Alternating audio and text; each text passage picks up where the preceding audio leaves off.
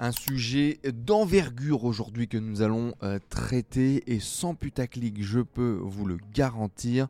On va parler des modifications qu'il y a au niveau de l'acquisition du trafic, notamment sur euh, Facebook Ads et l'intégralité du monde du web qui est secoué avec ces changements de politique au niveau des cookies, avec la RGPD, avec iOS 14, iOS 14.5 et iOS 15.0. Le dropshipping sur Facebook est mort et pour une fois, c'est pas moi qui le dis. On a la chance d'avoir avec nous un invité incroyable. Charles Marginier, qui était sur le web déjà en 2010 quand vous étiez encore en train de décroter vos nez. Et c'est notamment le fondateur d'un réseau de sites qui, en 2013, 2014, 2015, faisait déjà un million de visites par jour. C'est le fondateur de FireRank, un réseau de pages sur les réseaux sociaux au moment où les pages Facebook étaient les reines de la place sur Internet avec plus de 12 millions d'abonnés. Il dominait vraiment la visibilité à l'époque euh, sur le web. C'est d'ailleurs un business qui a été euh, énorme pour lui avec euh, des dizaines de collaborateurs recrutés. Et aujourd'hui, c'est le fier CEO et cofondateur de Anavelazia, une marque e-commerce de bijoux qui cartonne aujourd'hui en France avec plus de 3,8 millions de chiffres d'affaires en 2021. On est très très très content de l'avoir avec nous pour parler de ce sujet et surtout que pour une fois, eh bien, je vais pas être le seul à taper sur le dos du dropshipping sur Facebook. Un épisode aujourd'hui plus qu'essentiel si vous faites de l'e-commerce et de l'acquisition de trafic sur les réseaux sociaux. On est parti pour la mort du dropshipping sur Facebook Ads avec Charles Maginier. Comme d'habitude, pensez à laisser un like sous cette vidéo, abonnez-vous à la chaîne YouTube ou à notre podcast et laissez-nous 5 étoiles avec un petit commentaire si vous êtes sur des plateformes de podcast. C'est essentiel pour faire connaître notre travail. Merci. Hello les amis et bienvenue dans cette nouvelle vidéo. Peut-être vous aussi vous avez vu depuis 2016, depuis 2017 des vidéos, des articles sur LinkedIn, des articles sur les blogs disant que le dropshipping était mort et notamment le dropshipping avec un Facebook Ads comme on l'a connu depuis 2017 très très agressif dans lequel vous envoyez une publicité sur Facebook Ads, vous envoyez le visiteur sur votre fiche produit et vous convertissez directement avec des ROS plus que positifs, ce qui vous permettait bah, de développer un business avec peu d'argent en euh, porte, en entrée et réussir à générer justement des beaux euh, résultats en sortie. Aujourd'hui, ça y est, c'est vrai, le dropshipping sur Facebook Ads est mort et on va parler de ça justement avec Charles Marginier. Salut Charles et merci d'être avec nous. Salut Enzo, merci pour l'invitation. Je suis tellement content de ne pas parler de ce sujet tout seul. Pour une fois, quelqu'un va parler de la théorie que je vois venir depuis quelques mois sans que ça soit moi, en le justifiant, en donnant euh, sa vision et surtout avec euh, des credentials plus que euh, sexy. Charles, c'est FireRank et une communauté de dizaines de millions de personnes sur les réseaux sociaux, c'est ça?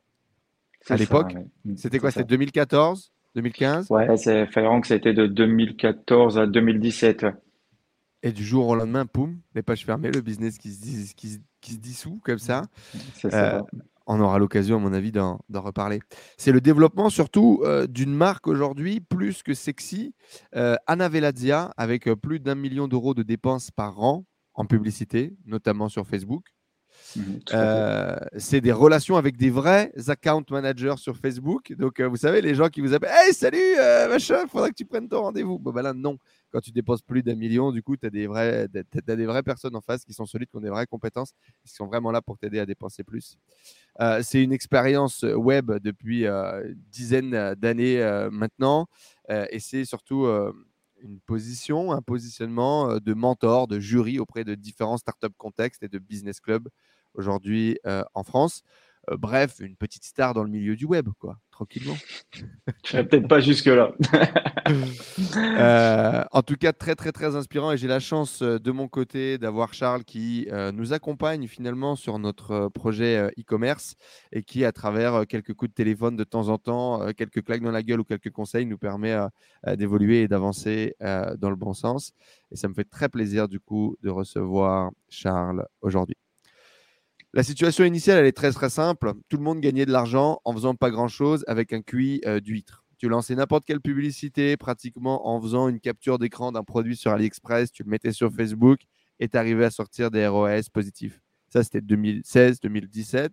Puis le business a commencé vraiment à bouger. Et aujourd'hui, euh, bah, c'est la fin, quoi. C'est la fin des haricots, c'est la fin du monde. On va parler bien évidemment bah, de l'abondance de merde qu'il y a eu euh, par le passé et donc du coup les clients qui sont devenus euh, beaucoup plus hermétiques, on va dire, à ces offres publicitaires d'un niveau médiocre. il y a eu également du coup énormément de data qui a été remontée dans tous les endroits possibles et imaginables euh, du monde, euh, notamment avec euh, la DGCCRF qui a l'écro et qui est prêt à tuer n'importe quel dropshipper à moins de 500 km. Mais il y a surtout eu les mises à jour iOS 14, iOS 14.5 et la dernière obligation RGPD qui a littéralement flingué l'intégralité du tracking et donc du business sur Facebook. On est dans une nouvelle ère, dans une nouvelle euh, réalité. Du coup, Charles, euh, qu'est-ce que tu en penses, toi? Comment est-ce que tu as vu ce changement et cette évolution de, Facebook? Et qu'est-ce qui se passe quoi, depuis ces dernières semaines? Alors, le changement, déjà, en fait, c'est un changement vraiment qui a été euh, général, donc qui a vécu Facebook, mais qui a vécu aussi Google, ou finalement un petit peu toutes les, entités dont leur modèle économique repose sur la publicité. C'est pas lié du tout pour le coup au dropshipping, c'est pas lié au DNVB, c'est vraiment lié euh, à une conjoncture et à un écosystème qui évolue. Euh, c'est vrai que le premier coup de coup d'arrêt euh, très fort qui a eu lieu, ça a été en effet l'évolution d'iOS 14. Au début, personne ne savait trop comment les choses allaient évoluer on émettait tout un tas d'hypothèses et de, et de théories dans le sens. On n'a même pas été touché tout de suite finalement également. Non, non, non. C'est vrai qu'il y, a eu une latence en fait qui a été assez longue. Moi, je me souviens, 3-4 mois après euh, l'arrivée d'iOS 14, on enregistrait des chiffres qui étaient complètement exceptionnels et complètement finalement décorrélés de ce que nos théories, de ce que nos prédictions initiales nous, nous amenaient à, à penser. Donc en effet, il y a eu une latence assez longue gros ouf de soulagement où finalement on se dit bon bah c'est bon, euh, on a eu peur de se faire crucifier et en fait eh ben non on va pouvoir continuer à bosser.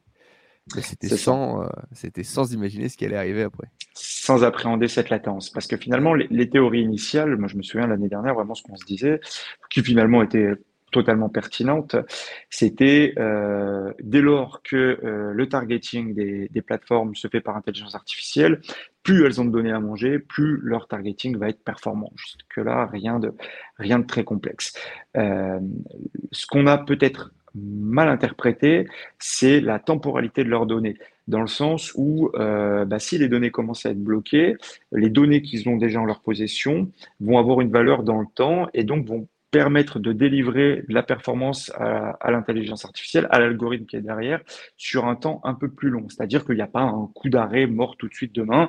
Euh, si le, pixel euh, est capable de, comment dire, de collecter deux ans d'informations sur toi, Enzo, eh ben, c'est la semaine prochaine, a priori, il devrait être encore en capacité d'interpréter euh, ce que tu vas faire et donc catégoriser dans un ciblage pour telle ou telle publicité. La question, c'est quel est ce niveau de temporalité? Donc au début, finalement, on n'a pas ressenti de, de, baisse plus que ça. Au niveau du tracking, objectivement, on l'a pas ressenti plus que ça non plus. Il n'y a jamais eu un tracking pur et parfait parce que de toute façon, fondamentalement, c'est pas possible. Euh, si vous vous rendez sur un site internet et que euh, le soir vous retournez sur ce même site internet avec un PC au lieu de votre téléphone et que vous n'êtes pas passé forcément par Facebook ou Instagram, bah, le tracking il va être perdu. Donc il y a toujours eu une petite déperdition que moi personnellement j'ai toujours évalué autour de, de 20%. Euh, ces 20% sont restés à peu près stables.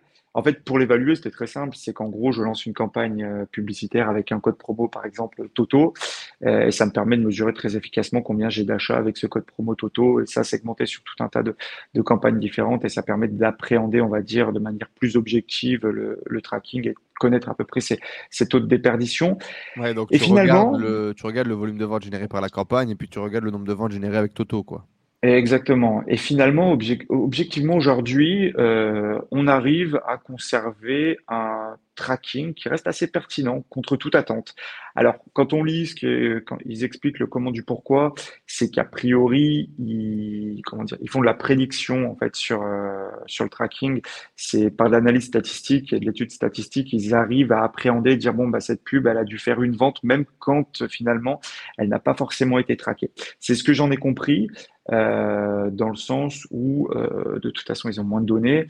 Alors, ils ont mis des, solutions alternatives, mais qui sont vraiment des solutions alternatives et pas qui, qui vont pas compenser pleinement euh, la perte de données avec, par exemple, l'API server-side, etc. Mais aujourd'hui, bah, Facebook ou même un Google, surtout Facebook, parce que Facebook euh, ont une dépendance très forte euh, bah, pour le coup aux appareils. Ils n'ont pas la chance d'être Google euh, qui, ont possession d'Android, donc ils ont une pleine dépendance et sont dans une problématique qui finalement est très grave pour eux, qui euh, l'ensemble de leur modèle publicitaire reposait sur ce sur leur pixel, c'est 10 ans de travail parce que finalement pour atteindre les niveaux de performance publicitaire qu'on a eu euh, qu'on a depuis 2017-2018, euh, ça a été vraiment vraiment un long travail et tout a été construit sur cette intelligence artificielle.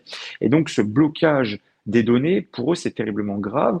Et moi, en tant qu'ingénieur en, en, informatique, avec mes, mes gars, on, réfléchissait justement à quelle solution, comment technologiquement ils allaient pouvoir appréhender le futur. Et euh, la solution, eh ben, il y en a pas. Alors, on a imaginé des choses, par exemple, qui développent leur propre navigateur et que plutôt que d'utiliser euh, le navigateur, par exemple, dans iOS de Safari, qu'ils embarquent leur propre couche. Mais il y a deux problèmes. C'est que déjà, c'est très compliqué de développer un navigateur. On le développe pas, mais ils auraient pu utiliser euh, une couche Chromium pour le faire. Mais surtout qu'en fait, dans les policies d'Apple, euh, quand vous êtes une application et que vous avez un navigateur embarqué à votre application, vous êtes obligé d'utiliser l'instance Safari. Donc concrètement, Apple garde un contrôle complet sur ce que font les applications. Donc il n'y a pas de solution pour Facebook. Hmm. Il y a une petite info quand même qui est plutôt positive là-dessus, c'est que j'ai vu passer ça hier.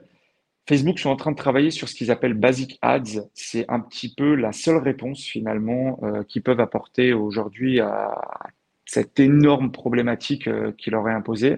Basic Ads, concrètement, l'idée, c'est de se dire, bon, bah, si on n'est plus capable de traiter de manière euh, objective et pertinente les KPI externes à Facebook, donc en collectant les différents événements sur le site, eh bien, il va falloir qu'on arrive à euh, obtenir un même niveau de performance en traitant les KPI internes. C'est-à-dire que jusque-là, les KPI internes servaient beaucoup pour le retargeting. Donc, par exemple, combien de temps vous avez passé sur une vidéo, euh, combien de, sur quel lien vous cliquez, tout ça. Eh ben, c'est en, ils vont essayer maintenant, je pense, de surexploiter vraiment l'ensemble des données euh, intra-Facebook, intra-Instagram, pour essayer de relever, relever le niveau de, de, pertinence de leur intelligence artificielle par rapport à ces données-là. Ils se rattachent à ce qu'ils ont, quoi, finalement. Exactement, ils se rattachent à ce qu'ils mmh. ont pour essayer de... Et donc, très difficile de savoir. Donc, Évaluer comment les choses vont évoluer dans l'année à venir, c'est véritablement compliqué dans le sens où bah, il y a cette notion de temporalité des données du pixel déjà, donc on ne sait pas jusqu'où euh, les performances vont chuter. Est-ce qu'on peut encore prévoir une chute importante ou pas? C'est assez compliqué de l'anticiper. Et est-ce que donc leur basic ads, qui est la première réponse euh, concrète à la problématique du, de la perte de données, va porter ses fruits? C'est pareil, c'est ça, c'est il n'y a que le futur qui pourra nous le dire. En tout cas, euh, ce qu'on peut voir, c'est directement basculer sur un server-side au niveau du tracking. Ça, c'est une évidence. C'est une évidence. beaucoup de gens qui ne le savent pas encore ou qui ne l'ont pas, euh, l'ont pas encore activé. En tout cas, il faut l'activer, même si la mm. pertinence est, euh, discutable, on va dire. Tout à fait. Ouais. C'est obligatoire. C'est obligatoire parce que vraiment, pour le coup, le server-side, concrètement, l'idée, c'est de permettre, comment dire, à l'API de Facebook de stocker directement des données autres que par les cookies. Donc, en effet, c'est pas c'est pas une solution miracle.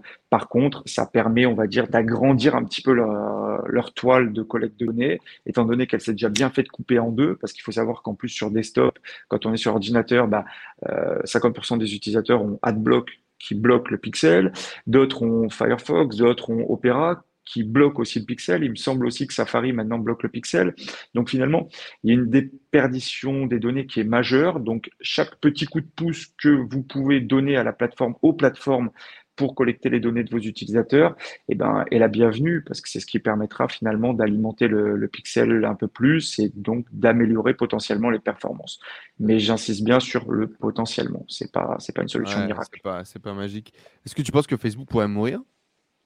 Parce que leur moyen de rémunération numéro un, c'est la publicité. Si demain ils sont plus capables de faire de la publicité de qualité, non, mais ils vont prendre cher. Ils vont prendre cher comme tout le monde, euh, dans le sens où là, je crois que sur 2022, la perte de chiffre d'affaires, c'est pas une baisse de valorisation, donc il faut bien faire la différence. La perte de chiffre d'affaires net sur 2022 est estimée à 12,8 milliards de dollars, j'ai vu passer. Ce qui est une perte énormissime, dans le sens où vraiment, pour le coup, c'est de la perte sèche, parce que ben, moins de performance, les acteurs comme nous ben, ont tendance à baisser euh, leurs dépenses. Malgré tout, j'ai vu que les CPM restent à peu près stables. Donc, ça veut dire quoi? Ça veut dire que si on baisse nos dépenses et que les CPM restent à peu près les mêmes, ça veut dire qu'ils doivent quand même compenser leur marge par l'augmentation des coûts. Donc, ça veut dire baisse de chiffre d'affaires. À court terme, ils récupèrent un peu plus de marge. Donc, du coup, ça doit leur permettre d'équilibrer un petit peu les comptes. Mais euh, non, je ne pense pas qu'ils vont mourir parce que de toute façon, euh, même si le modèle actuel de la publicité est en train de péricliter, euh, c'est un modèle qui ne va pas s'arrêter. C'est un modèle qui va évoluer. La publicité fait vivre le web, permet à, des services gratuits d'être exceptionnels parce que on se rend pas compte finalement ce qu'il y a derrière un Facebook, ce qu'il y a derrière Instagram, et c'est quand même une chance inouïe de pouvoir avoir des plateformes d'une telle complexité euh, totalement gratuitement. Donc, non, les gens ne sont pas prêts à payer, donc le modèle publicitaire ne s'arrêtera pas. C'est juste que les choses évoluent, les choses changent, il va falloir s'adapter, il va falloir que ces plateformes s'adaptent. Et honnêtement, j'ai aucun doute sur la faculté de Zuckerberg, pour le coup, à pivoter rapidement. On voit qu'il a, comment dire, dans le passé, il a quand même mené des achats qui, l'ont sauvé, hein, que tu regardes aujourd'hui. Eh ben, Facebook, oui, Facebook en tant que tel, le réseau social périclite, mais auprès des jeunes, pas auprès des vieux. Mais voilà, il a Instagram, il a WhatsApp, il a Messenger, il y a, il y a quand même il y a quand même tout un, un, environnement qui est très large et donc non, Facebook va pas mourir, mais Facebook va profondément évoluer.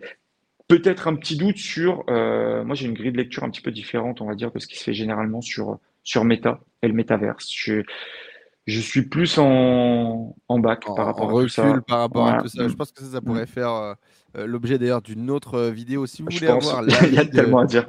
Si vous voulez avoir l'avis controversé de, de, Charles sur le sujet de, des NFT et du méta, en gros, il pense que c'est de la grosse merde et que 90% des acteurs sont des connards.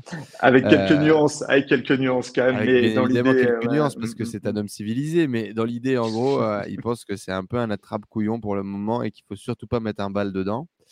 Euh, bon, euh, si ça vous intéresse, euh, dites-le dans les commentaires juste en dessous et puis on fera quelque chose. Bah, tiens, d'ailleurs, mettez dans les commentaires la fin du dropshipping dans les commentaires. En même temps, on saura que vous êtes connecté encore avec nous après 16 minutes. Et donc, du coup, maintenant que Charles, tu viens de nous partager un peu bah, les problématiques iOS, les problèmes de tracking, l'information qui ne remonte pas et donc qui ne s'alimente pas, et donc les publicités qui sont euh, moins euh, rentables, parlons un peu de cette nouvelle réalité. Et je vais forcément te parler un petit peu du dropshipping parce qu'il y a encore beaucoup trop de gens qui vendent un modèle, pour moi, qui est mort déjà depuis très longtemps, mais j'aimerais ton avis dessus. Euh, cette nouvelle réalité, du coup, c'est quoi aujourd'hui? C'est moins de rentabilité de façon globale sur les campagnes, vous dépensez moins d'argent? Comment est-ce que vous, vous avez été touché? Et, comment est-ce que les e-commerçants qui sont autour de toi ont été touchés également? Alors nous, très concrètement, euh, on a la chance déjà, pour le coup, d'avoir vraiment appréhender le business de manière générale. Un e-commerce, tu vois, c'est vraiment une chaîne avec la logistique, le support client, le produit, le marketing, la tech, etc. Et donc, nous, on a toujours appréhendé les choses de manière globale et euh, c'est ce qui nous a permis finalement d'être opérationnellement très bon, dans le sens où on a pu vraiment optimiser l'ensemble de nos coûts, on a réduit les coûts de livraison maximum, on a travaillé chaque centime de nos marges à chaque niveau de, à chaque niveau de, de notre tunnel de vente. Donc vraiment, tout est suroptimisé. Ce qui fait que l'année dernière, on était sur des taux, finalement, des résultats qui étaient parfaitement indécents avec des marges qui étaient euh, juste exceptionnelles. Aujourd'hui, évidemment, il y a une baisse. Il y a une baisse généralisée, mais du coup, cette baisse généralisée, ben, elle réduit notre marge, c'est normal. Mais par contre, elle vient pas encore empiéter euh, très concrètement dans, dans, le dur. Donc, ça nous permet finalement de conserver euh, des niveaux d'investissement importants. Je vois tout le mois de mai, on a pu conserver en dépenses entre 5 et 6 000 euros de dépenses nettes euh, en publicité par jour. Donc c'est un peu moins quand même que l'année dernière, mais on a quand même pu conserver un niveau honorable de dépenses, le temps de, trouver d'autres solutions et de pousser l'omnicanalisation, on en parlera plus tard. Mmh. Euh, donc du coup, pour nous, j'ai envie de dire, aujourd'hui, on n'est pas les plus impactés. On est impacté en termes de marge nette, mais euh, quand je parle de marge nette, c'est après charge fixe, après charge variable. Donc finalement, c'est on est impacté sur le bénéfice de fin d'année. Donc structurellement, on n'est pas trop impacté. On s'en sort. on s'en sort, ouais. De façon globale, en tout cas, des ROS euh, moins bons. C'est ça, des ROS moins bons. Donc du coup, bah, Moins de performance, hein, très concrètement, ça, ça, ça, se mesure par le fait de l'année dernière euh, ou même les années précédentes, c'était presque facile, tu vois, j'ai envie de te dire. C'est-à-dire mmh que si tu avais les bonnes créas, que tu arrivais à target la bonne audience, tu envoyais de la grosse pub pendant deux mois et en, des fois, il y a eu des périodes où pendant deux, trois mois, on n'avait rien à faire. Ça dépensait du 10, 15 000 euros par jour et euh, avec des niveaux de rentabilité qui étaient monstrueux derrière. Il n'y avait pas d'opération commerciale à mener, il n'y avait pas besoin de reprendre les la parole, etc. Et aujourd'hui, ce qui fondamentalement a changé, d'un point de vue stratégique en tous les cas, c'est que euh, bah, les choses, étant donné que les niveaux de rentabilité sont moins bons, vu que les performances sont moins bonnes, eh ben ça impose de euh, se poser les vraies questions de ce qu'est le commerce, de comment fonctionne le commerce, de comment est-ce qu'on crée un cycle commercial, comment est-ce qu'on crée un repeat très fort auprès de notre clientèle. Ça, c'est fondamental parce que bah, c'est toujours moins cher de faire revenir un, client déjà acquis dans le passé. Comment est-ce qu'on trouve des raisons euh, pertinentes de reprendre la parole tous les mois avec sa clientèle, donc par le biais de nouveautés, par le biais de fin de série, par le biais d'offres euh, limitées, par le biais de produits, euh, un produit unique euh, éphémère, par le biais de, de soldes, d'offres commerciales. Donc comment est-ce qu'on arrive finalement à créer un, un cycle et une, dynamique commerciale forte pertinente qui permet finalement de compenser cette facilité déconcertante qu'on avait sur les années passées? Ouais, c'est ça. Limite, c'était peut-être trop facile avant et, là, ça se durcit et il faut se mettre à bosser. quoi. C'est ouais, c'est bien résumé. Franchement, c'est bien résumé. C'est qu'avant, c'était easy et aujourd'hui, voilà. Aujourd'hui, on revient sur quelque chose qui finalement est beaucoup plus normal. Quoi. On ne peut ah plus vendre tout et n'importe quoi. Maintenant, il faut, euh, il faut faire les choses sérieusement. Il faut être sérieux. Avant justement qu'on parle un peu des alternatives et des opportunités, notamment que vous avez creusées, et puis des idées également que, que tu as, euh, j'aimerais qu'on revienne sur cette nouvelle réalité parce qu'il y a encore beaucoup de gens qui vendent à qui veut l'entendre, euh, que tu peux démarrer euh, en dropshipping, euh, en faisant du monoproduit et targeter sur Facebook des gens que tu connais pas et leur vendre ton produit et réussir à être rentable upfront. Tu peux. Je, Bon courage. Bon courage. Aujourd'hui, honnêtement, bon courage. Bon courage parce que finalement, on peut, imaginer qu'en gros, il y a un niveau d'entrée sur le marché. Un niveau d'entrée sur le marché qui est corrélé à ton market fit, à ton product market fit. Euh, il y a trois ans de ça, tu vendais un, pas moi, une fontaine à chat, tu mettais un petit chat mignon, il buvait à la fontaine à chat. Euh, le niveau, on va dire, de market fit par rapport à ton audience euh, de ton produit, il était suffisant pour rentrer. C'est-à-dire qu'en fait, la plateforme arrivait tellement bien à target, etc., que tu arrivais à faire quelque chose. Aujourd'hui, pour un même niveau de produit, euh, tu n'y arriveras pas. C'est-à-dire que la complexité est montée beaucoup plus haute. Donc concrètement, qu'est-ce que ça veut dire? Ça veut dire que c'est toujours possible et ça sera toujours possible. Là, typiquement, j'ai vu un ami, alors c'est pas en dropshipping, il a acheté un produit euh, dans l'univers de la plongée, j'en dis pas plus, qui est extraordinaire qui est vraiment extraordinaire. Et avec vraiment un site tout pété, avec euh, rien qui allait, mais juste un market fit extrêmement fort, et eh ben, euh, il a réussi à aller euh, à démarrer avec des ROS très forts. Après, il y a aussi les secteurs communautaires. Par exemple, je sais que dans la moto, là, je suis un, e-commerce près de chez nous qui fait plusieurs millions par an, qui vend des produits moto, des accessoires moto, mais c'est tellement communautaire, en fait, c'est tellement niché face à une communauté qu'il arrive encore à avoir des ROS à 10 sans aucune difficulté, à avoir des performances notables. Ce que je veux dire, de manière générale, c'est que la course aux produits winner comme on l'avait avant, on dire bon bah on trouve sur tous les scrappers possibles et imaginables, on va chercher son produit winner et on lance son son e-com de dropshipping. Ça concrètement aujourd'hui c'est plus possible. C'est plus possible parce que trouver un produit market fit qui va performer en Facebook Ads aujourd'hui dès le départ avec des ROS positifs, avec un niveau de rentabilité, avec un site, parce que forcément les gens qui se lancent là-dedans pour la majorité lancent des sites plutôt médiocres, qui ne sont pas forcément poussés, euh, les marges ne sont pas optimisées, le, support n'est pas optimisé, la répétition avec tout ce qui est retargeting et cycle commercial n'est pas optimisé. Donc finalement, démarrer avec quelque chose de médiocre aujourd'hui, ce n'est plus possible. il est là en fait le changement. Le changement de paradigme, il est qu'il y a deux ans, tu avais un e-commerce médiocre, tu avais un produit médiocre. Si tu passais juste au-dessus, on va dire, du niveau de complexité nécessaire pour euh, être rentable, et eh ben c'était bon. Aujourd'hui, le niveau de complexité, il est tellement monté, il a tellement, il est tellement pris en flèche que c'est toujours possible, mais euh, plus du tout comme avant, quoi. Hmm. Je n'aurais pas dit mieux. Voilà. Je j'ai encore des, des, gens qui rentrent dans la tribu, des gens qui m'envoient des messages, des trucs, des machins, et je leur dis euh, le problème c'est pas la formation que vous avez achetée ou le problème c'est pas les personnes que vous suivez euh, qui vous racontent des conneries. C'est juste que à l'époque peut-être où ils l'ont fait, euh, c'était vrai. et, moi aussi je l'ai fait en 2017, en 2018. Aujourd'hui, si nous on utilise des stratégies notamment différentes avec du SEO, avec du SEA, bah, c'est aussi parce qu'on estime que ce modèle-là, il est plus viable, plus rentable et qu'il n'est pas exploitable en fait. Il est hyper compliqué.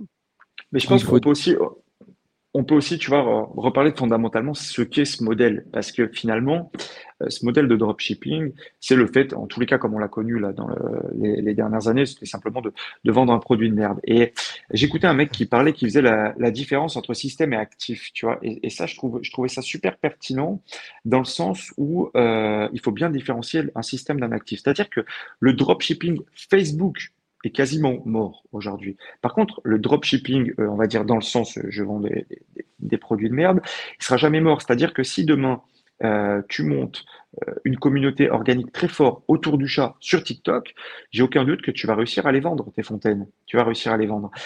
Et c'est pour ça que je parle d'un système. C'est-à-dire que quand tu fais ça, tu ne crées rien, tu ne crées pas une marque, tu ne crées pas un actif dans le sens propre du terme. C'est-à-dire que tu n'es pas en train de construire ton, ton château de Lego, tu vois, qui, qui va durer dans le temps et sur lequel tu vas pouvoir capitaliser. Tu es vraiment en train d'exploiter un système qui à un instant T crache de la rentabilité et qui de toute façon à un moment donné va dépérir. Et c'est comme si aujourd'hui tu fais la même chose sur TikTok, eh ben à l'instant T, c'est pertinent de le faire parce que ça crache de la rentabilité et donc tu vas réussir à gagner de l'argent. Par contre, après-demain, eh ben, avec tous les acteurs qui vont rentrer, avec les complexités des plateformes et ci et ça, eh ben, tu sais que ton système, il va cracher.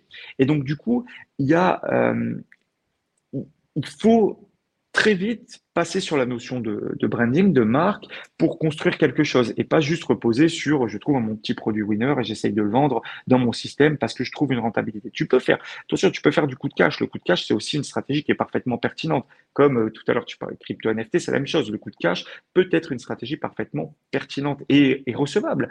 Par contre, si tu cherches à construire un business, si tu cherches à être sérieux et faire les choses correctement pour pouvoir perdurer dans le temps et te dire, eh ben, dans cinq ans, aujourd'hui, je fais euh, 100 000 euros de bénéfices par an. Dans 5 ans, je fais 1 million parce que j'ai construit quelque chose.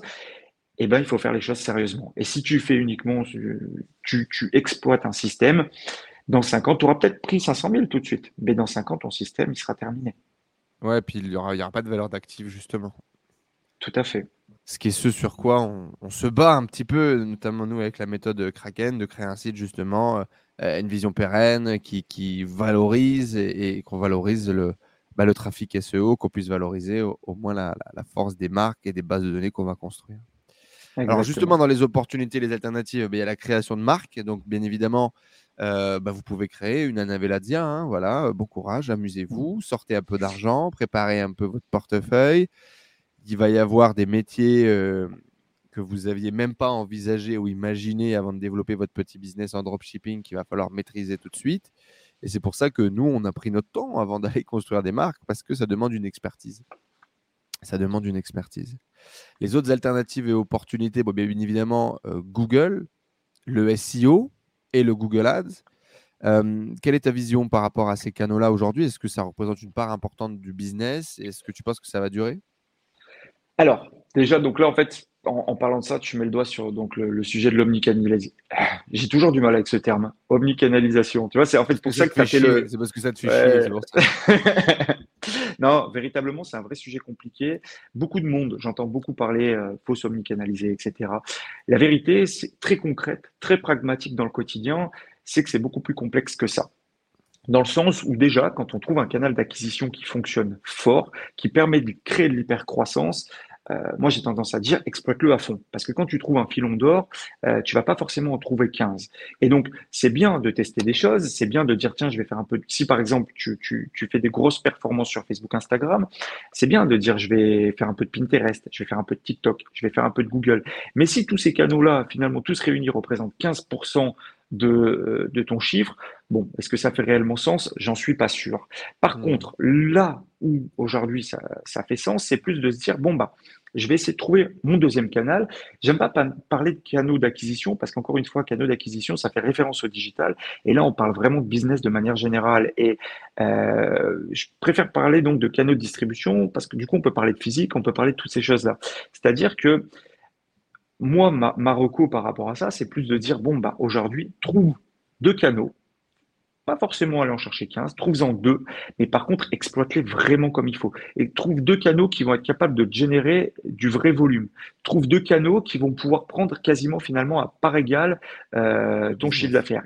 Voilà, c'est ça. Et pas juste parce que en, vérité, pour prendre un canal euh, à fond et le faire bien, il faut, il faut y tuer énormément de temps. Si tu tues pas énormément de temps, si, tu veux faire du physique, putain, le physique, c'est consommateur de temps, mais de fou. C'est, il, faut créer une véritable stratégie, il faut étudier le marché, il faut, il y a tout un tas de choses à appréhender, il y a tout un tas de paramètres à, analyser. Ça se fait pas, on se dit pas, tiens, bon, vas-y, je prends des indépendants, euh, je vais, je vais vendre mon produit. Non, si tu fais ça, ça marchera pas. C'est exactement comme si tu dis, bon, bah, vas-y, je vais faire du Facebook, je fais trois, quatre créas, j'envoie des, des campagnes broadcast et ça va marcher. Non, ça demande d'y consacrer énormément de temps. Et je pense que dans la notion d'omnicanalisation, il faut d'une part donc avoir une marque très forte, parce que ça c'est le sujet de la marque qui est fondamental, mais il faut pouvoir vraiment euh, traiter chaque canal avec tout le sérieux euh, que chaque canal nécessite qu'on lui apporte, qu'on lui donne. Quoi. Et donc, par exemple, euh, si demain tu choisis de faire un canal principal Google en ads, le SEO, est-ce que tu as une vision sur le fait que ça tienne, que ça reste, que ça va bouger eux aussi de leur côté ou pas? Ça tient, pareil, ça va évoluer. En fait, je vois autour de moi, tu vois, à Clermont-Ferrand, on a pas mal de, de gros e-commerce, en fait, genre le e-commerce de Dafimoto, on a pêcheur.com, on a Glissshop, on a du gros e-commerce euh, qui sont des e-commerce, on va dire un petit peu des dinosaures dans le monde de e-commerce, dans le sens où euh, ils fonctionnent vraiment avec les vieilles, les vieilles dynamiques. Enfin, quand je dis les vieilles dynamiques, qui, en gros, c'est des, c'est des Google, quoi. Ils ont, c'est, ils ont connu depuis très longtemps, en fait. C'est ça, voilà. Ils ont, ils ont tout fait, euh, ils ont tout construit par Google et aujourd'hui ils performent encore très bien sur Google. Donc c'est pareil, c'est qu'en fait les choses vont évoluer. Euh, peut-être pas aussi dramatiquement que ce qui se passe en ce moment sur Facebook, mais les choses, les choses évoluent tout, tout le temps. Et, c'est le propre du digital, c'est que de toute façon, euh, ta structure, elle doit être pensée pour pivoter. Donc forcément, quand tu es un grand groupe, c'est plus facile ça paraît paradoxal que ça soit plus facile, mais dès lors qu'en fait ils ont des, capacités financières qui leur permettent de bouger les équipes, d'investir à droite ou à gauche, ce que toi t'as pas. Nous à notre petite échelle, c'est plus la notion de pivot, c'est donc euh, limiter ses charges à ce qui est vraiment pertinent, pas recruter pour recruter. Tu vois, moi j'ai fait l'erreur, je me souviens à l'époque de FireRank, j'avais euh, en 2016 j'avais fait 20 euh, recrutements en l'espace de 6 mois parce que ça faisait beau, ça brillait, c'était, j'étais en train de monter une super équipe, tout ça. 20 recrutements en 6 mois, c'est lourd, ça augmente beaucoup les charges fixes et il suffit que la conjoncture ou le contexte change un peu comme il est en train de se passer là et que, tu passes dans un peu une vallée de la mort comme les 2022 et ça va être très compliqué pour toi. Donc là, en ce moment, je, préconiserais quand même de prendre un peu de recul par rapport aux, choses, de rester très pragmatique par rapport à ses charges et à ses coûts, et euh, d'essayer de, ouais, de se concentrer un petit peu sur, euh, sur ces canaux. Et euh, Google Ads en est aujourd'hui, ou même le SEO, j'ai plein d'exemples autour de moi d'e-commerce qui fonctionnent terriblement bien avec ces canaux-là. Donc, tout n'est pas Facebook. Hein. Je vais rebondir du coup sur ce que tu disais au niveau des équipes, etc. Ça servira pour tous les e-commerçants avancés, entrepreneurs avancés qui nous écoutent. Effectivement, moi, tu m'as surpris euh, quand on a eu cette conversation en privé dans laquelle tu me partageais que euh, je te racontais, euh, moi, mon histoire, c'était fin d'année dernière, on fait un super mois de décembre, on a fait un super Q4, on s'est dit, bon, bah super, on va embaucher des A-players, et puis l'année dernière, l'année prochaine, on va faire un million par mois et on va enculer tout le monde. Bon, résultat des courses, c'est passé un peu différemment. On a recruté des gens, on a grossi les équipes, on a grossi nos charges fixes, et on fait des mois en négatif sur ce début d'année. Hein. Et, toi, justement tu m'as tu, tu dit une vision complètement différente, un maximum de flexibilité, très peu finalement de charges fixes. Et du coup, quand le business va moins bien, et eh ben, on libère euh, finalement euh, pas mal de, gens et pas mal de dépenses pour justement garder cette flexibilité et garder nos marges. C'est quoi la vision qu'il y a derrière ça euh, et, comment tu as appris ça Comment tu en es arrivé Et qu'est-ce que tu mets justement dans le flexible et qu'est-ce que tu mets dans le dur? Alors, ça, c'est une vision finalement personnelle d'entrepreneur, donc qui fait pas, euh, n'est pas une vérité absolue. C'est mon approche à moi. Pour le coup, elle est pertinente pour moi et elle peut être pertinente pour d'autres, comme euh, pas du tout pertinente pour certains. Moi, de mon expérience personnelle, tu vois, donc quand j'ai eu euh, quand j'ai eu FireRank, donc c'est quelques c'est quelques années, donc ça, ça, a été, tu vois, FireRank, ça a été vraiment. Euh, j'avais deux grosses boîtes l'une à côté de l'autre. J'avais un réseau, tu vois, de sites web de, de divertissement qui faisait quoi, 1 500 000 visiteurs euh, uniques par jour. Donc on avait tout un réseau de sites. Et à côté, j'avais FireRank. Et FireRank, c'était un peu le truc qui qui brillait parce qu'on avait 12 millions d'abonnés sur les réseaux. On recrutait des dizaines de collaborateurs. On, on interviewait des stars. Donc c'était vraiment, je voulais que ça brille. C'était quelque chose de, tu vois, waouh, ça, ça, en, ça jetait plein. Et euh, quand FireRank s'est arrêté, donc euh, parce que ben, on s'est fait dépublier, ça m'a emmené à me poser des questions et c'est pour ça que je dis que c'est pas forcément pertinent pour tout le monde. C'est vraiment un point de vue personnel d'entrepreneur. Ça m'a emmené à me poser des questions sur qu'est-ce que je veux, qu'est-ce que je veux dans la vie, qu'est-ce qui euh, pour moi est une bonne chose, qu'est-ce qui ne l'est pas? Et j'ai quand même eu beaucoup de mal à avoir, comment dire, beaucoup d'employés, c'est une charge lourde, j'ai eu le droit au prud'homme, j'ai eu le droit à, des, à beaucoup de conflits internes, j'ai eu le droit... En fait, finalement, j'étais vraiment devenu... Euh, mon rôle, c'était euh, d'être un manager. Bon, ça, c'est propre de tout dirigeant d'entreprise. Dès que tu passes euh, 5 ou 6, euh, allez, même 6 ou 7 salariés, tu deviens manager. Mais là, j'étais devenu manager à une échelle qui, qui, qui, ne me plaisait plus, tu vois. Et donc, du coup, j'ai voulu reconstruire un nouveau business. Quand, je suis reparti, je me suis dit, bon, ce que je veux essayer de faire, c'est je veux plus d'emmerde je ne veux plus d'emmerde. Donc du coup, ça veut dire quoi si je ne veux plus d'emmerde? Ça veut dire que je dois pouvoir concentrer mes efforts sur la création de valeur. Donc, je vais construire une entreprise dans laquelle euh, tout ce qui est très fortement création de valeur, donc tout ce qui va être autour du bijou pour le coup, donc créer des bijoux, euh, créer des contenus autour de bijoux, euh, solutions techniques pour répondre et, et, vendre, tout ça, je vais l'internaliser. Par contre, tout ce qui finalement, j'estime qu'il a, que ça apporte moins de valeur, comme la logistique, tu vois, eh ben, je vais l'externaliser pour pouvoir finalement, et je vais le variabiliser. Dans le sens où, genre, nous, aujourd'hui, par exemple, toute notre logistique, on n'est pas en dropshipping, on a un système qui est mille fois mieux que n'importe quel dropshipping parce qu'on a un contrôle complet sur nos coûts. Euh, L'ensemble de nos stocks sont financés par la banque, donc de toute façon, on n'a pas de comment dire de, de, perte de ça trésorerie. un épisode à, lui tout seul, ça. Putain. Ça mériterait presque un épisode. Et surtout, ouais. en fait, c'est des personnes en situation de handicap qui expédient tous nos bijoux. Donc, on, on a développé tout, tout un, un, logiciel pour eux qui leur permettent d'expédier l'ensemble de nos produits. Et ce qui est bien, c'est que du coup, ben, vu que c'est un, un ESAT où ils sont 150 dedans, si demain j'ai 50 commandes, eh ben, ils géreront, ils traiteront les 50 commandes. Si demain j'ai 500 commandes, ils traiteront les 500 commandes. Et donc, du coup, ça me permet de varier complètement mes coûts. Et j'ai fait en fait ce système de variabilisation, je l'ai appliqué sur l'ensemble des maillons euh, de mon entreprise. Et c'est ce qui fait qu'aujourd'hui, les seuls coûts fixes réels que j'ai, c'est les coûts finalement qui sont intrinsèques à mon business, qui apportent énormément de valeur et sur lesquels je veux miser. Donc, ça me permet d'avoir des coûts fixes relativement réduits. Et donc, finalement, c'est un petit peu comme si on était une pâte à modeler, c'est-à-dire qu'on se prend un coup, et ben, on est capable en fait de se compresser et pour autant de pas mettre euh, à défaut la pérennité, voilà, de l'entreprise. Donc, c'est et puis euh, ça permet finalement de, de limiter les emmerdes parce que tous les profils qui sont à haute valeur chez moi, donc on est en France et il y a personne qui est payé moins de 2000 euros net par mois. Donc, euh, il y en a même qui sont payés bien plus. Pourquoi? Bah Parce que ça permet finalement d'avoir des personnes qui sont des cadres, qui sont autonomes, qui sont responsables et qui cherchent à faire avancer les choses. Ce qui fait qu'aujourd'hui, euh, moi, je pars de moi euh, à l'île Maurice, et ben derrière, je sais que je vais avoir quelqu'un. Comment dire Je ne crains rien. Mon business, est solide. Il tient. Il repose sur une équipe qui est, qui est structurée, qui est efficace et qui a envie de faire les choses.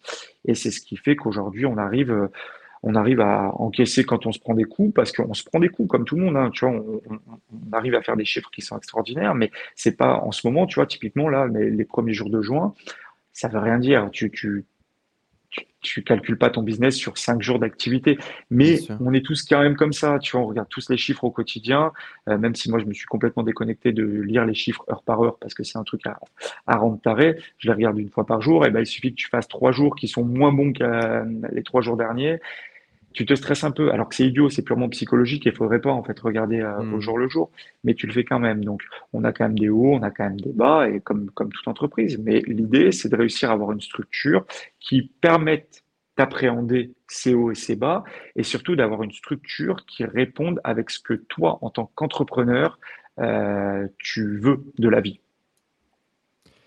Du coup, dans les autres alternatives, tu as parlé de TikTok également. Euh, mmh qu'est-ce que tu penses aujourd'hui de TikTok? Quels sont les tests que vous avez pu réaliser? Quels sont les résultats que vous obtenez aujourd'hui? TikTok, c'est extrêmement pertinent. Donc, c'est extrêmement pertinent déjà d'un point de vue organique, parce que tu peux facilement exploser sur TikTok en organique. C'est fou, ça. Euh, ouais, c'est assez dingue. Hein. J'en vois, j'en vois encore beaucoup. J'ai fait des tests sur d'autres business, sur d'autres sujets qui ne sont pas ma marque principale, mmh. euh, parce que ma marque principale, il faut savoir qu'elle s'adresse, on va dire, aux femmes en moyenne qui ont entre 50 et 60 ans. Donc, c'est vraiment, au contraire, nous, on pousse l'organique sur Facebook. C'est complètement anti euh, dans, les temps qui courent, mais finalement, on arrive à avoir des taux d'engagement qui sont très forts sur Facebook par rapport à notre audience, parce qu'on est sur une audience qui est fan de Facebook. Donc du coup, euh, ça, ça met le doigt sur une chose, c'est qu'encore une fois, il n'y a pas de bonne ou de mauvaise plateforme pour faire de l'organique, pour faire de l'ads ou quoi. Ça dépend uniquement de votre audience. Mais en tous les cas, si votre audience elle est sur TikTok, euh, donc déjà oui, même si on le voit sur les deux dernières années, les, la capacité d'engager de l'organique sur TikTok a quand même réduit, réduit considérablement. Euh, on arrive quand même aujourd'hui à, faire des performances qui sont, qui sont incroyables et qui permettent de monter des communautés très fortes. Donc ça peut avoir euh, une bonne chose pour pouvoir après emmener d'autres personnes euh, sur d'autres réseaux. Ça permet de faire un point d'entrée sur votre business. Ça permet aussi, bah, pour le coup, pourquoi pas de faire le dropshipping sur les chats. Tu, sais, que j'ai des TikTok qui partent là cette semaine. j'ai un, bon vieux, j'ai un bon vieux site, tu sais, que j'ai racheté à un de mes potes de l'époque un des winners de 2016. Et du coup, euh, donc j'ai ce fameux site de dropshipping qui a cartonné en 2016. Il a rien, rien n'a été touché. Le thème est le même, euh, tout est pareil. C'est, je l'ai acheté parce qu'il y a de la nostalgie là-dedans, tu vois. Moi, je trouve ça tellement mignon, tu vois. ça m'inspire. Et donc, du coup, on part sur TikTok là, effectivement, cette semaine. Non, mais TikTok, il y a vraiment des choses incroyables à faire dessus. Euh, faut que, évidemment, ton audience colle avec ça. Euh, au niveau des ads, c'est une plateforme qui n'est pas encore mature, donc ça veut dire qu'a priori, il y a plein de bonnes choses qui vont arriver. Il faut vraiment travailler. Euh, du coup, ouais. Mm, mm. ouais. donc ouais, aujourd'hui, les gens font beaucoup d'organique, mais on a testé pas mal d'ads quand même sur TikTok, ça répond ça répond très favorablement, alors que là, ils sont seulement en train d'intégrer leur notion de, je crois, c'est en gros comme Facebook, tu vois, de, permettre à leur IA de targeter et tout ça. Donc en fait, il y, a, des notions qui sont encore nouvelles chez eux, qui commencent seulement à intégrer. Donc euh, non, je pense que TikTok, c'est vraiment on aura les mêmes le réseau à surveiller. On aura les mêmes problèmes de tracking, de toute façon, non? Ah bah de toute façon, oui. C'est euh, aujourd'hui Safari te bloque les, les, événements sur site, les, remontées de données. Donc que tu sois sur TikTok ou peu importe la plateforme, les problématiques seront les mêmes. Mais finalement, c'est une bonne chose dans le sens où ça va faire travailler les ingénieurs de toute la planète à résoudre le problème et que euh, je vois mal quand même Apple imposer leur dictat là-dessus sur les dix prochaines années, c'est qu'il y a, un, comment dire, l'écosystème publicitaire digital, c'est un écosystème qui est monstrueux. Le retargeting aujourd'hui, c'est quelque chose qui, euh, qui, est fondamental. Le fait de pouvoir targeter, c'est quelque chose qui est fondamental. On sait que c'est quelque chose qui a toujours été touchy. Il y a quelques années, euh, on avait vu euh, Criteo qui avait qui avait dévissé complètement en bourse parce que justement leur business model c'était le retargeting. Donc on sait que c'est quelque chose qui va avoir continuellement des aléas Maintenant, j'ai du mal en tous les cas, alors c'est un point de vue personnel, c'est subjectif, mais j'ai du mal à penser qu'on puisse vraiment faire machine arrière sur la publicité en ligne. Et euh, on, on, a réussi à obtenir de telles performances, on a réussi à tellement bien analyser en profondeur les comportements des utilisateurs, à comprendre les utilisateurs pour leur proposer finalement ce qu'ils veulent, que de toute façon, euh, les choses ne feront plus qu'évoluer dans ce sens. Si c'est plus avec des cookies, ça sera avec autre chose. Ça veut dire que bah, peut-être qu'on verra de nouvelles fonctionnalités sur les plateformes. Donc on se dit mais pourquoi ils ont implémenté cette fonctionnalité? Bah, Parce que du coup, euh, ce que tu fais avec cette fonctionnalité, ça en dit plus long sur toi et ça permet d'avoir plus d'informations et peut-être de, de, de nourrir le pixel basic ads d'une meilleure manière. Donc il y a plein de choses qui vont émerger. Euh, à chaque fois qu'il y a une période compliquée, ça stimule la créativité, ça stimule l'ingénierie, et en général, il y a des choses, de nouvelles choses qui émergent derrière et qui ont tendance à structurellement être beaucoup plus solides et euh, nous emmener sur euh, sur une nouvelle vague euh, de comment dire d'opportunités. sur un autre terrain, quoi, tout simplement. C'est ça. 2022, c'est la vallée de la mort, mais moi, je suis optimiste pour 2023 sur ce qui va se passer. Eh bien, merci beaucoup, Charles, en tout cas, d'être venu euh, partager euh, ton avis sur la mort du dropshipping et de l'e-com euh, sur Facebook Ads. je pense que tu as fait une excellente conclusion juste avant. Est-ce que tu aurais un truc que tu voudrais rajouter pour clôturer cette vidéo? Bah, que si je devais rajouter un truc, c'est par rapport à tout cet écosystème dropshipping, c'est que de ne pas oublier que euh, quand tu montes un site de e-commerce, tu es en train de monter une entreprise et qu'il ne s'agit pas simplement de euh, dire je trouve un winner et je vais essayer de le vendre. Non, ça c'est bien, c'est beau, mais en réalité c'est plus complexe que ça. Une entreprise, eh ben, il faut l'appréhender dans son ensemble. Il faut savoir que tu peux avoir des capacités de financement, il faut savoir que euh, tu, tu vas avoir du management à faire, que le recrutement c'est fondamental, que en fait, il faut vraiment appréhender l'ensemble de la chaîne euh, de la chaîne de, de ce une entreprise et pas juste essayer de faire du coup de cash euh, en dropship. En tous les cas, tous ceux qui aujourd'hui sont un petit peu perdus dans l'univers du dropship et ne savent pas trop comment tendre, moi je les invite vraiment à se dire bon bah poser de côté la notion de l'idée juste je veux faire un coup de cash et euh, essayer de penser un produit, essayer de monter une vraie entreprise et de proposer un vrai produit sur un marché qui va répondre à un besoin ou qui va répondre à une envie et euh, de faire quelque chose qui performe. Si vous voyez les choses dans l'ensemble, euh, nul doute que vous pourrez vous en tirer et faire des choses extraordinaires. Eh bien, affaire à suivre, les amis. Du coup, c'est certainement ce vers quoi on va tendre à moins qu'on aille faire du développement logiciel, on verra bien. Euh, on, a les deux opportunités devant nous, la DNVB, euh, et on a déjà les niches d'ailleurs, euh, ou le développement d'applications, c'est ce vers quoi on, va tendre. On restera bien évidemment toujours dans l'écosystème e-com, hein. on a toujours les sites qui sont en train de se développer et on compte bien encaisser et profiter des investissements qu'on a pu faire sur les mois précédents pour valoriser notre parc. Donc, on reste connecté et puis on verra effectivement pour le futur. Qu'est-ce qu'on peut te souhaiter euh, pour un Aveladia, Charles, pour les prochains mois à venir? On va faire un gros pivot de marque en septembre sur, un, sur une, une évolution fondamentale de, de nos produits pour augmenter de manière très forte le taux de répétition parce que c'est la clé, c'est la clé du e-commerce. Le taux de répétition, on en a très peu parlé aujourd'hui, mais c'est la clé. Donc, s'il y a un truc à me souhaiter, c'est, c'est de réussir ce pivot euh, pour plus de répétition et donc plus de solidité, plus de pérennité. Eh bien, parfait. Merci beaucoup, euh, Charles. Si vous voulez bien évidemment revoir euh, Charles sur la chaîne, mais dites-le dans les commentaires juste en dessous. Euh, pensez à nous mettre la fin du dropshipping dans les commentaires si vous êtes encore là connecté. on saura que vous êtes les plus fidèles, les plus motivés, les plus courageux d'entre nous. Et, et, également, Charles a accepté d'être le parrain et le mentor de notre mastermind e-commerce qui aura lieu dans quelques semaines maintenant. Euh, vous pouvez toujours envoyer un email à contact.enzonore.com pour bloquer votre place.